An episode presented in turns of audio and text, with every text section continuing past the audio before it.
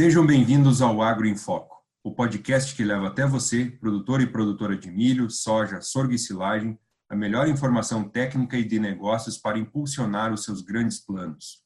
Eu sou Murilo Serioli, gerente de marketing para o Rio Grande do Sul, e hoje nós vamos falar sobre os desafios da sucessão familiar e planejamento tributário. Bom, a sucessão é uma temática muito presente atualmente no agro e nos podcasts anteriores, nós comentamos sobre a importância desse planejamento para dar longevidade dos negócios rurais familiares. No podcast de hoje, vamos compreender como que de fato podemos fazer a gestão desta continuidade e qual a relevância de olharmos para os aspectos tributários nesta jornada também. Para nos ajudar, nós vamos contar com a participação de quem entende do assunto, Gustavo de Lima Lemos, sócio-diretor das Safras e Cifras e consultor em governança e sucessão familiar para empresas rurais.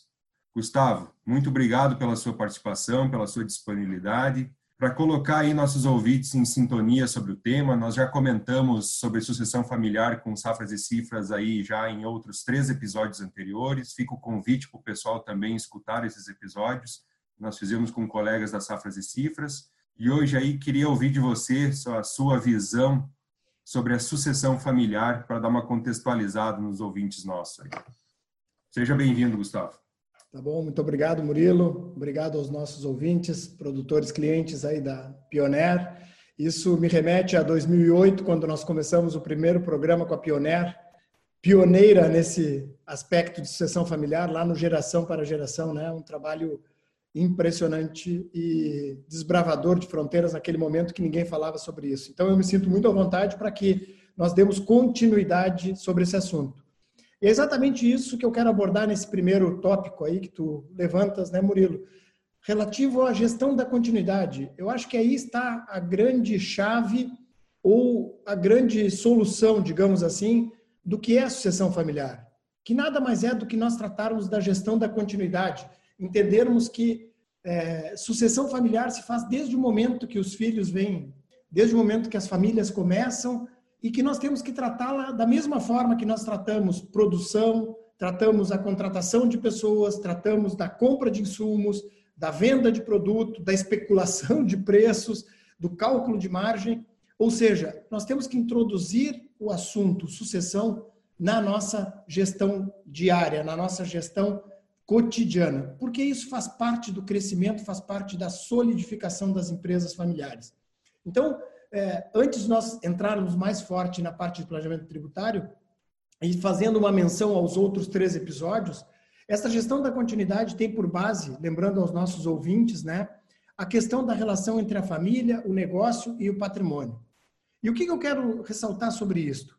Exatamente estas relações, que elas vão mudando desde que a família é muito pequena, desde que os nossos filhos nascem, a relação dos pais com o patrimônio, quando os nossos filhos têm 3, 4, 5, 6 anos, é uma. A relação dos pais com o negócio, quando os nossos filhos também têm essa idade, é também diferente.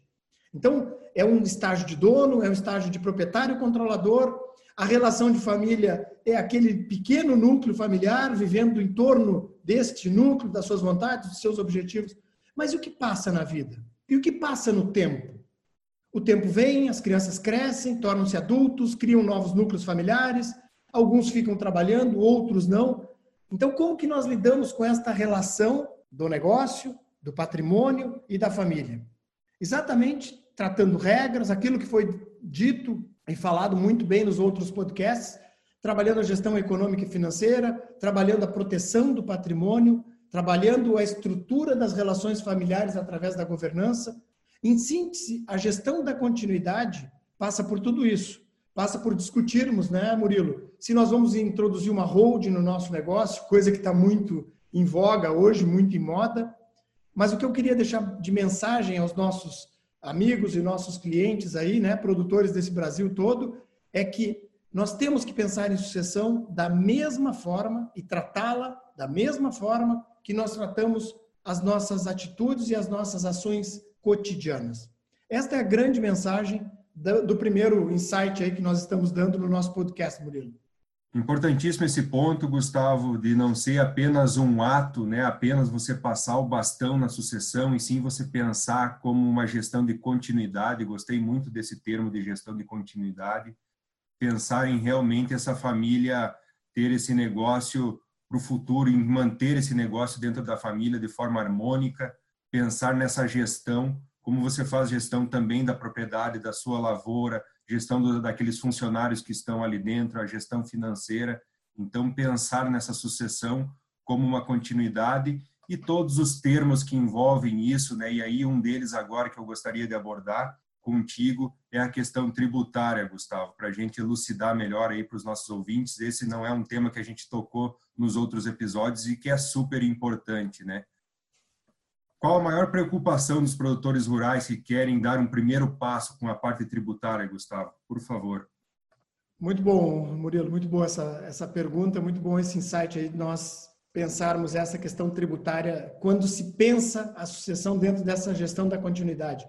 Vamos convidar as pessoas que estão nos escutando a fazerem um exercício é, hipotético de memória e de, e de estarem lá no início das suas famílias, independente do estágio que estejam, mas Vamos supor que o produtor queira dar o primeiro passo. Normalmente, normalmente, e posso dizer que na grande maioria das vezes, uh, o primeiro passo e a tendência natural é pensar algo, pensar uma solução, pensar uh, uma estrutura voltada para o patrimônio. Lembrem que nós temos patrimônio, família e negócio. Mas normalmente o primeiro passo é pensar no patrimônio. Na terra, evidentemente, porque nós estamos falando de produção agrícola. E esse fator de produção terra é, se não o mais importante, ele é muito importante e de muito valor, enfim, além do valor monetário, valores afetivos, enfim.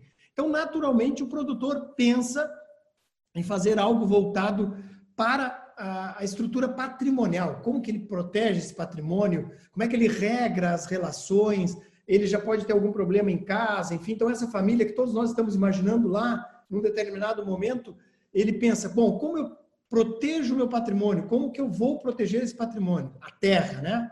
Então vem criação de holding, vem a própria sucessão hereditária, ele começa a se preocupar com, uh, bom, daqui uns dias mais eu tenho que passar a terra para meus filhos, enfim.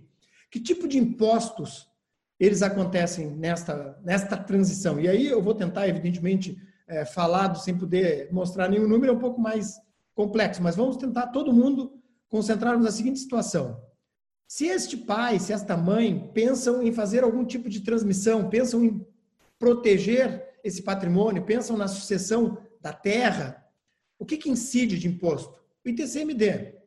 O ITCMD, que é o Imposto de Transmissão Causa Mortes e Doação, ou seja, é o mesmo imposto que acontece no inventário e é o mesmo imposto que acontece numa doação em vida. Então, esse é um imposto estadual e este imposto, por lei, ele não pode ultrapassar 8%. Dentro do Brasil, nós temos, como ele é um imposto estadual, os estados divergem e, e distintamente administram essas alíquotas. Tem estados com 4% fixo, ou seja, independente do patrimônio transmitido, cobram 4%, e outros estados, como a Bahia, como Santa Catarina, por exemplo, é, que são progressivos. Então, de acordo com o tamanho do patrimônio, aumenta a alíquota até 8%. Mas vejam bem, 8% ou 4%, muitas vezes pode se pensar, ah, mas não é muito. Mas uma coisa mudou muito no setor agropecuário, que é o quê? O valor da terra. Se nós estamos falando sobre o valor da terra, todos que nos ouvem, façam um exercício de quanto valia a sua terra há 20 anos atrás, ou seja, em 2000, ou em 1995, vou pegar 2000. E hoje, certamente essa terra vale muito mais. As terras cresceram, e que bom que cresceram, isso é sinal de que o negócio é próspero, evidentemente, mas a contrapartida é que, ao crescer o valor deste patrimônio, mesmo que seja os 4% ou os 8%, isso sobre um patrimônio terra torna-se muitas vezes um volume bastante alto, né, Murilo? Então, Murilo, é normal da gente ver aí é, inventários parados nesse Brasil inteiro, porque as pessoas não têm dinheiro para pagar o ITCMD. Quando que isso é importante fazer um planejamento tributário? Se eu começo a pensar, e aí nós voltamos todos né, naquele exercício, vamos supor que a família decida pensar na sucessão e decida pensar na sucessão através de uma organização patrimonial. Eles começando cedo, eles podem programar isto, eles podem fazer de forma paulatinamente. E aí, evidentemente, que nós podemos entrar em outras situações de, que são muito importantes, né, para não esquecermos, e, e é muito importante lembrar todos que nos escutam, não é passar o patrimônio que vai resolver todos os problemas. Pensem que as pessoas são muito mais longevas. Pensem que nós teremos duas, três gerações trabalhando no mesmo negócio durante 20 ou 25 anos. Isso tem estudos espanhóis aí mostrando que vão ficar na média 25 anos trabalhando até de três gerações, imagine. Então, quando eu falo isso, eu quero fazer menção a quê? Também transmitir o patrimônio. Pensando só em transmissão, sem pensar em proteção dos pais, pode ser um pouco arriscado. Mas voltando à questão tributária. Então, o que, que se pode fazer? Paulatinamente fazer isto, fazer de uma forma programada, de acordo com os resultados do negócio. Isto é sim, isto é sim uma maneira de programar o imposto, né? De fazer planejamento tributário. Aí eu quero botar um pouquinho de pimenta na nossa no nosso tempero aí, um pouquinho mais de pimenta, um pouquinho mais de sal para ela ficar mais picante. Muito comum, e o Murilo deve conhecer vários casos, muito comum de que na nossa vida como produtores, nós naturalmente por não ser a nossa atividade, nós vamos nos é, servindo de profissionais que muitas vezes nos orientam com, com questões muito imediatistas. E não são poucos os exemplos que durante a vida o pai, por uma questão fiscal, tributária, foi lá e comprou a terra no nome do filho, ou financiou no nome do outro para comprar máquina, porque era, pegava uma alíquota menor, enfim. Aquele negócio que vai acontecendo, que eu sei que muitos dos nossos ouvintes não fazem, eu sei, mas vocês podem acreditar que muita gente faz, e isso vai se tornando uma bola de neve. E aí, quando chega o momento da sucessão, o que, que eu tenho? Eu tenho terras em nome do pai, eu tenho terras em nome de alguns filhos, e este movimento de sucessão, por exemplo, pode incidir outro tipo de imposto. Como é que eu acerto terras entre filhos? Aí eu já posso entrar em alguns municípios que cobram ITBI, que é o Imposto de Transmissão de Bens Imóveis. Já vou pagar para fazer permutas. Posso ter o imposto de renda, ganho de capital, porque as terras não valiam a mesma coisa. O que, que nós estamos querendo dizer com isso, né, Murilo, e os que nos ouvem? Pessoal, todas as nossas atitudes, todos os nossos movimentos, principalmente relacionados a tributos, eles normalmente impactam muitos anos depois. Por isso é muito importante ter tudo isto em mente, ter tudo isso muito bem organizado antes de dar o passo de sucessão, que não é o que nós estamos falando, ou de gestão da continuidade, porque gestão da continuidade a transferência de patrimônio é um dos elementos. Então, programá-la antes pode ser, sim, um momento de ganhar e economizar valores. Se eu faço paulatinamente, eu vou fazendo de acordo com a minha margem. Se eu deixo para fazer lá na frente, eu posso não ter esse dinheiro. E até a gente brinca muito, né? Uma brincadeira meio sem graça, mas é, ninguém guarda o dinheiro para este momento. E são volumes bem consideráveis. O que, que eu quero encerrar sobre este tema? Dizer que nós temos condições de fazer um planejamento, nós famílias, né, as famílias produtoras, de pensar, bom, lá na minha gestão da continuidade, um dos tópicos que é transferência de patrimônio, eu vou colocar num item de planejamento. Da mesma forma como eu falei lá no início, né, Murilo? De planejar a compra, de planejar a produção, eu boto lá uma caixinha transferência de patrimônio. Quando que eu vou fazer? Como que eu vou fazer? Como que eu protejo os pais? Quanto isto irá custar? Como que eu vou proteger o recebimento dos pais para que eles tenham a manutenção da sua vida financeira? Enfim, então, a gestão tributária desse aspecto de transferência de, de patrimônio extremamente importante que se faça com muito, muito tempo. Perfeito, Gustavo. Muito bons pontos que você trouxe e gostaria até de instigar, de aprofundar um pouquinho mais no tema aí, Acho que a palavra-chave que você falou no, no seu comentário, planejamento tributário, né? Fazer isso de forma planejada, não deixar para a última hora quando realmente aconteceu algo, um acidente, alguma coisa, ou um patriarca que veio a falecer e você ter que correr atrás disso e não estava muito planejado. Depois que aconteceu, é difícil da gente organizar toda, toda essa questão, né, Gustavo? O bom é fazer planejado para a hora que chegar, que nem você disse, já ter um caixa reservado, já saber pelo menos quais os tributos que você tem que pagar. Então, assim, eu vejo do planejamento tributário que é o pagar o certo e da melhor forma também, né? E aí uma coisa que eu queria perguntar para ti, queria que você abordasse também com os nossos ouvintes, Gustavo. Isso acaba trazendo uma vantagem competitiva para uma propriedade, não traz? Para aquele cara que realmente faz um planejamento tributário, digamos que tem uma redução legal da tributação, já é uma certa vantagem. Um aumento de uma margem líquida, ele pode podemos trazer esse ponto também. E pensando mais à frente, um menor risco de uma autuação também, né? Porque o cara que não planejou, que não fez direito, dá com pouco toda aquela lucratividade que ele está tendo no seu negócio, ele pode correr certo risco de perder por uma autuação, por algum problema fiscal aí no futuro, né? Queria perguntar para ti aí sobre essas vantagens competitivas, sobre esse planejamento tributário aí de uma propriedade, como que vocês têm feito isso com os clientes também?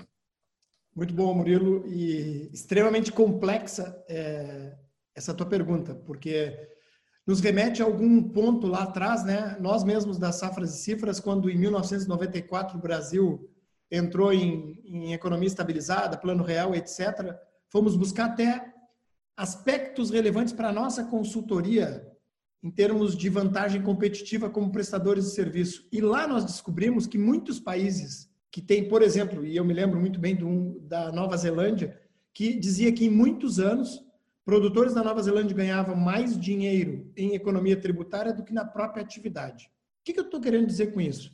Hoje, é, a nível de Brasil, e nós, a Safras e Cifras, temos mais de 1.500 clientes no Brasil e viajamos esse Brasil inteiro, e eu tenho praticamente 30 anos fazendo a mesma coisa, então tem um pouco de história aí. Tu tens aí um 30, 35% em qualquer região que a gente vá, em qualquer atividade, do alho à cebola, da, da soja, do milho, do sorgo, do feijão, de qualquer atividade. 30, 35% de produtores muito bons. Muito bons no sentido de extremamente capitalizados, muito eficientes em produção e muito eficiente em compra. Então, assim, essa tríade né, de produzir bastante, vender bem e comprar bem, tem uma margem líquida extremamente interessante. Claro que isso é uma bola de neve, né? O produtor que cada vez é melhor em produção, tecnologia, introdução de tecnologia, inovação, ele naturalmente é um sujeito e um produtor capitalizado que vende muito bem, compra muito bem automaticamente a margem dele vai aumentando sempre. Agora vejam neste ambiente, neste ambiente de altamente competitivo, de players do nosso jogo aí, né, de, de, de competidores, todos no mesmo nível, nós acrescentarmos uma quarta, um quarto elemento que chega a acrescentar aí 25, 30% de margem líquida nas atividades. Porque eu até brinco, né, Murilo, e os nossos ouvintes, eu sempre digo, nessa história toda, nessa caminhada de, de, de, consultoria, eu conhecia três tipos de não pagar imposto, né? Uma é o sujeito que sonega, ou seja, a sonegação é crime, um dia ele vai ser pego e tudo aquilo que ele achava que era muito esperto, ele vai tomar uma multa ou um problemão que vai acabar com o negócio dele. Isso eu já vi várias vezes acontecer. Aquele, a lei do Gerson, né, leva vantagem em tudo. Então, esse aí é um exemplo, o sonegador, que é criminoso, e um dia ele vai pagar por isso, e esse dia está cada vez mais próximo, né? Depois a gente pode falar um pouquinho sobre isso. O segundo caso, e aí é, é muito comum, né? Aquele produtor rural que planta 100, passa a plantar 200, passa a plantar 300. Então, anualmente, ele vem incrementando a sua matriz produtiva, aumentando a área. Naturalmente, ele necessita comprar mais insumos, comprar mais máquinas. E isso, para a questão de imposto de renda, ele acaba gerando uma receita menor, que era a produção do ano anterior, contra um gasto maior. Então, isso é como uma escadinha. Naturalmente, ele não vai pagando imposto porque ele vai crescendo. Mas, um dia esse produtor atingirá sua matriz produtiva, ou não vai conseguir crescer mais, e ele vai sim pagar imposto de renda. E tem o terceiro caso, e o pior de todos, que é o sujeito não ter margem no seu negócio. Então, esse aí não tem problema de imposto, porque o problema dele é a gestão do negócio, ele vai acabar quebrando. Mas naquele produtor que tem margem e que tem resultado e que não consegue crescer mais, isso torna-se uma vantagem competitiva para produtores de mesmo nível. Então, como eu dizia, se nós temos aí produtores acrescentando esse quarto elemento para conseguir margem, aumentando 25%, aonde é planejamento tributário. E planejamento tributário, que é uma ferramenta legal prevista, isso todas as empresas podem se utilizar, porque é estudo em cima de base legal. E aqui é muito importante, né? Planejamento tributário que nós pregamos, safras e cifras, não é o estudo de teses, é usar estrutura, planejar, pensar com tempo, fazer desde janeiro o seu planejamento tributário. Não é deixar para fazer o seu imposto de renda em abril, que era uma coisa que acontecia muito comum, né? Chegava lá em abril, o produtor levava um saco de notas, tirava no contador e o coitado do contador te vira. Mas não, fazer isso janeiro, fevereiro, março, trabalhar outra caixinha da nossa gestão lá da continuidade, planejamento tributário mensal. Então, nós temos como experiência aí de mais de, sei lá, 18 anos, 19 anos que nós temos clientes que usam esses modelos de redução de até 80% na tributação. E isso impacta diretamente na margem. Agora, como que se faz isso? Evidentemente, cada caso é um caso, cada estrutura necessita uma, uma montagem, um planejamento diferente. Agora, a máxima é trabalhar imposto de renda anualmente, anualmente desde janeiro, né? Não é deixar para fazer lá no final. E aí vai uma coisa, Murilo e os nossos ouvintes, muito importante. Pessoal, as ferramentas que a Receita, é, que os órgãos fiscalizadores cada vez incrementam mais, é excelente. Por quê? Porque vai colocar todos os competidores no mesmo nível. Porque antes nós competíamos com quem sonegava, aquele primeiro exemplo que eu dei, né? Então, uma competição desleal. Então, esses órgãos criaram, tem nota fiscal eletrônica, tem de MOF, tem de MOB, agora está entrando essa novidade do livro Caixa Digital, que começa num nível mais elevado de faturamento, este próximo ano já baixa. Ou seja, todas as as, as movimentações financeiras de compras e de vendas também estão interligadas e instantaneamente informadas. Então, se isto tudo se aprimora, naturalmente só os bem estruturados, os de estratégia bem é, estruturada, que farão vantagem competitiva através do planejamento tributário. Aí vem essa questão. Pessoal, neste sentido de, de ter cada vez mais controle, de, por exemplo, do livro Caixa Digital. Uma das coisas que o produtor tem que ter em mente, Murilo, e os nossos ouvintes, é que internalização da contabilidade é uma necessidade, sim. E me perdoem os prestadores de serviços que terão que mudar de executores para consultores. E por que, que eu digo isso que nós temos que internalizar a contabilidade? Vamos fazer um exercício juntos. Eu vou lá, vendo 100 sacas de soja a 100 reais. Então, eu faturo 10 mil. Ok.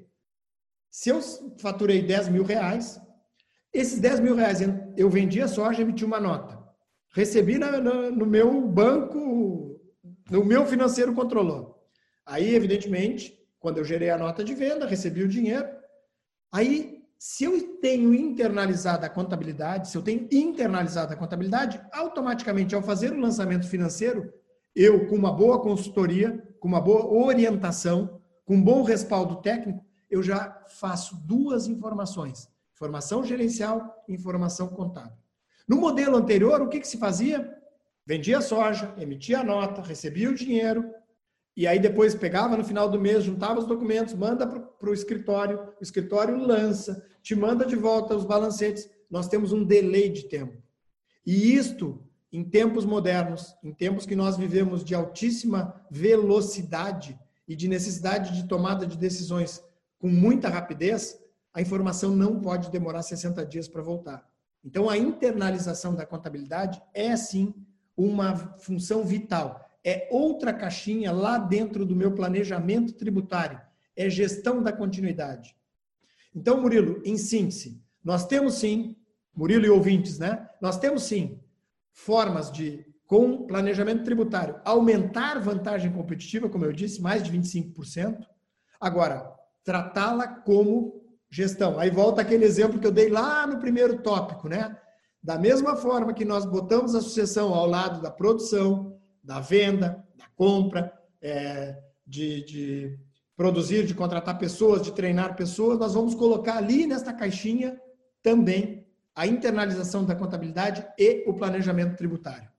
Não sei se eu te respondi, Murilo, e não sei se os nossos ouvintes ficarão satisfeitos. A gente pode explorar um pouquinho mais, se se tu quiseres aí para frente.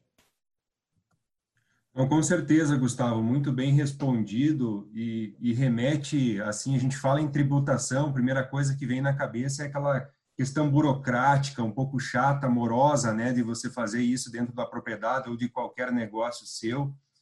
E você citou muito bem aí da importância em se fazer isso, fazer um planejamento tributário, né, com todas essas vantagens que você pode ter, qual o impacto grande que você pode ter no teu negócio com uma tributação bem feita ou arruiná-lo também se você não planejou essa de forma prévia, né? Uma coisa que eu gostei que você comentou também é sobre os profissionais que atuam como isso, né? De ser realmente consultores.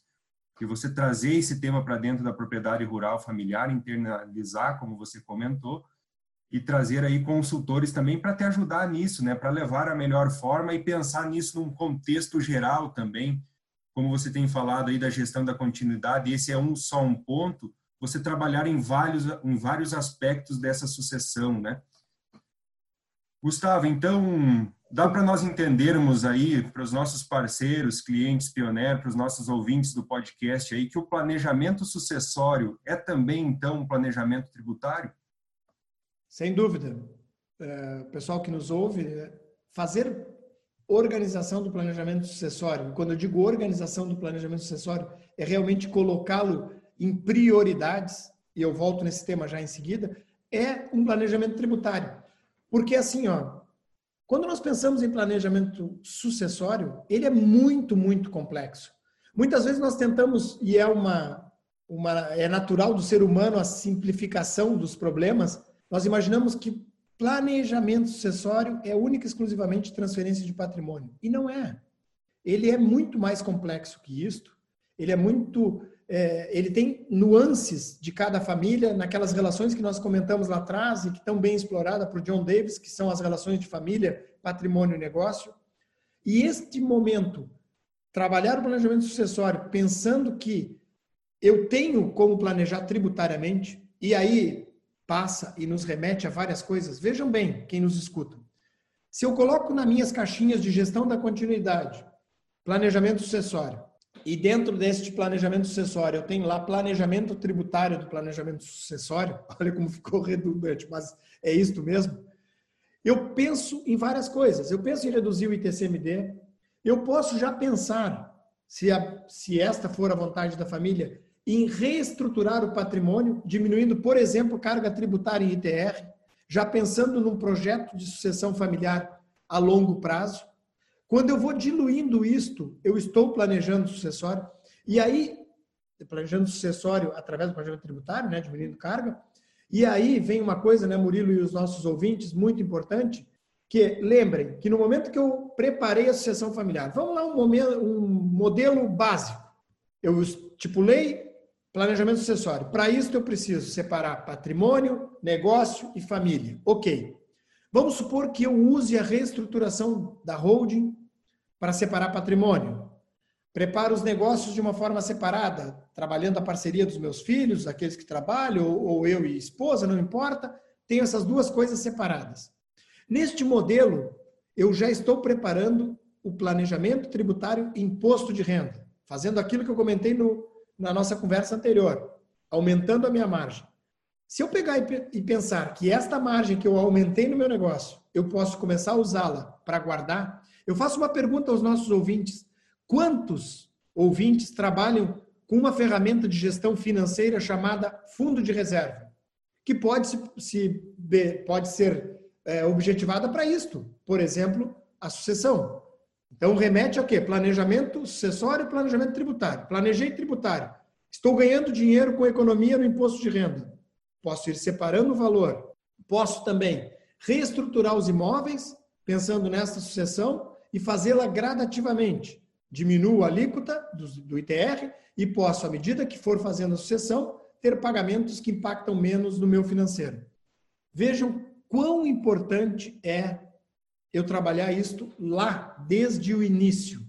Desde o momento que a família acorda, que a família é, combina, que vai trabalhar o planejamento sucessório. Vejam que longo é este caminho, vejam que importante é planejá-lo, que importante é criar estrutura para alcançá-lo, estruturas, né, para alcançá-lo, seja no planejamento tributário, seja na reestruturação patrimonial, e aí pode ser utilização de holding ou não, e com todos esses aspectos, eu consigo sim reduzir impacto tributário.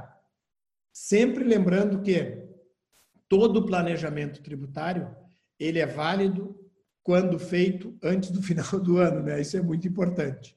Em síntese, e, e como arrematando esse, esse nosso tópico aqui, planejamento sucessório, via de regra, é um planejamento tributário, porque lá no final, lá no momento que nós formos ou doar, ou que houver um inventário, ou que eu transferir simplesmente de alguma outra forma, eu tenho tributos, seja não onerosa na doação, ou até mesmo onerosa fazendo uma compra e venda para filhos, por exemplo. Claro que aí é muito importante, né, Murilo, atentar para os regimes de casamento dos filhos. Porque se é uma herança, também tem que ter esses cuidados. Então, veja o quão complexo é, mas todos os elementos. Vejam que só aqui nós falamos em três coisas. Pode acontecer naturalmente por, por um inventário, eu posso doar em vida, ou eu posso até criar uma estrutura de compra e venda para meus filhos. O que, que eu estou fazendo nesses três, é, nesses três pontos, ou nesses três movimentos? Transmissão de patrimônio. Todos eles, se planejados tributariamente, podem ter menor ou maior impacto se não houver planejamento. Perfeito, Gustavo. Muito bom o tema aí, a explanação sua sobre a tributação, sobre o planejamento sucessório. Acho que ajuda muito os nossos ouvintes, nossos clientes aí, tanto de Pioneer como Safras e Cifras, também com os adoradores do agro aí, a entenderem um pouquinho melhor dessa ferramenta. Muito legal ter você aqui conosco explicando para nós isso e acho que para os nossos ouvintes lá, eles se sentem um pouquinho parte disso tudo aí também, porque as dificuldades que você coloca aí com, com os clientes, com a sua experiência, é o que eles sentem lá no campo também, né? Muitas vezes essa mistura de patrimônio, de pessoal com pessoa jurídica, todos esses problemas que geram depois lá na frente para um consultor resolver isso de uma forma num planejamento tributário, né? Então, para nós irmos já para o final aí do podcast, Gustavo. Queria te agradecer demais o seu tempo, a sua disponibilidade, também para o grupo todo Safras e Cifras aí por esses quatro episódios maravilhosos que a gente teve no nosso podcast da Pioneer. Trouxemos muitos pontos importantes sobre sucessão familiar aí que acho que vão ajudar bastante o pessoal que está nos ouvindo a refletir sobre o tema e também procurar ajuda, né? Se está precisando de algum auxílio nessa questão, nesse quesito, eles procurarem consultores assim como vocês muito obrigado, Gustavo, por estar conosco aqui hoje. Fica à vontade para fazer suas considerações finais e seus agradecimentos também. Tá ótimo, Murilo. É, eu que agradeço, eu me sinto muito, muito à vontade de falar é, junto à Pioneer e, aos clientes da Pioneer, me sinto muito em casa. Não sei se isso é bom ou é ruim, mas eu queria deixar uma mensagem final é, no sentido do que nós falamos hoje. Eu queria que as pessoas gravassem o que eu vou dizer no sentido de quatro elementos fundamentais para um bom planejamento sucessório ou gestão da continuidade. Eu prefiro gestão da continuidade. Imaginem um círculo e esse círculo com quatro elementos que ficam rodando dentro deste círculo, independente da ordem e do momento, é o tempo, né? Independente. Eles são quatro elementos fundamentais na visão das safras e cifras para a gestão da continuidade. São eles: Gestão econômica e financeira, trabalhar os números, ter resultado, ter DRE, ter respaldo, ter credibilidade, ter é, tudo é, em relatórios controlado de forma muito clara e muito verídica. Então, gestão econômica e financeira como um dos elementos que está dentro do nosso círculo e rodando.